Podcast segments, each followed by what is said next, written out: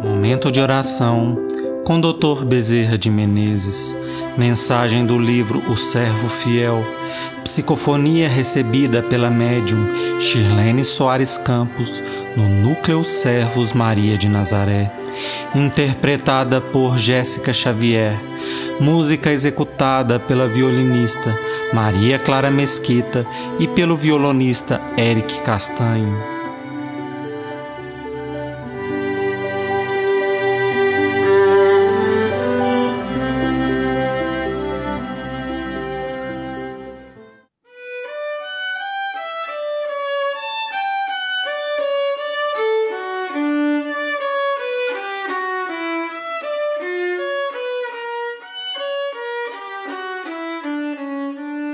Mário Chicória.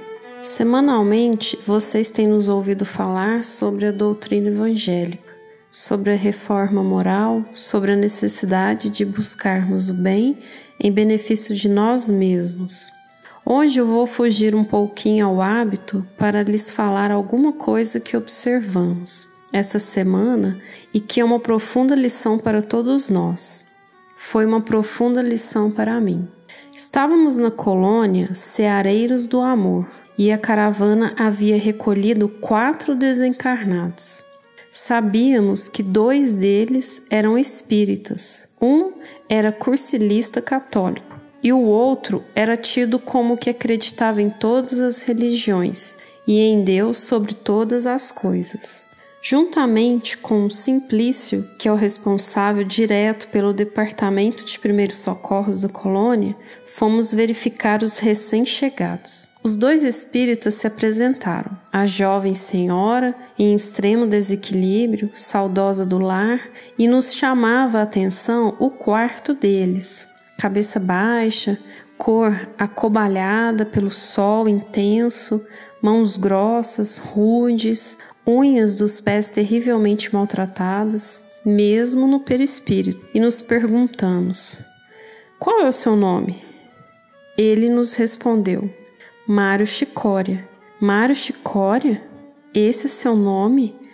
Ele falou: Não, doutor, eu tenho outro nome, mas quando eu estava na terra, todo mundo me chamava por esse nome e eu gosto de ser chamado assim.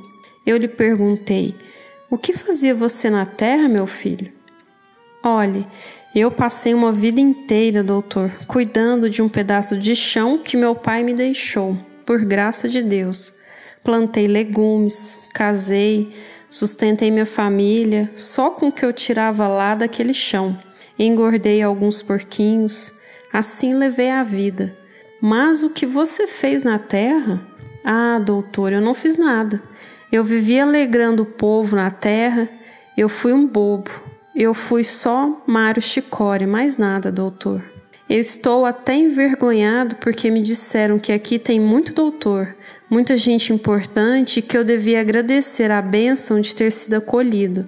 E eu não sei nem como eu vou agradecer, porque eu nem tenho nem jeito de saber onde eu estou. E começamos a conversar com Mário Chicória como ele se denominava, até que o nosso Simplício trouxe o responsável superior de toda a colônia. Os outros foram abrigados nas enfermarias. Mário Chicória foi diretamente escalado para o setor da equipe socorrista. Interessei-me por aquele caboclo e busquei suas raízes na terra. Fui ao local onde ele viveu, por todos os lugares que passamos, com alguns aprendizes que estavam descendo à terra. Em pesquisa numa cidade pequena, não havia um lar que não se lembrasse com saudade do Mário Chicória. Ficou com esse apelido de tanto oferecer chicória para as madames, porque era a verdura que menos saía. Todos queriam alface, repolho, couve, mas como a chicória era difícil de vender, era a que ele mais oferecia, daí o apelido. E ficamos curiosos do que ele realizou e saímos buscando. Naquela cidade não havia uma criança que não tivesse um agradecimento para fazer. Era um papagaio, era brinquedos feitos com lata, era algumas peladas feitas na praça, não havia uma freguesa de suas verduras que estivesse doente e que ele não tirasse o chapéu, o apertasse no abdômen e fosse falar uma palavra de conforto.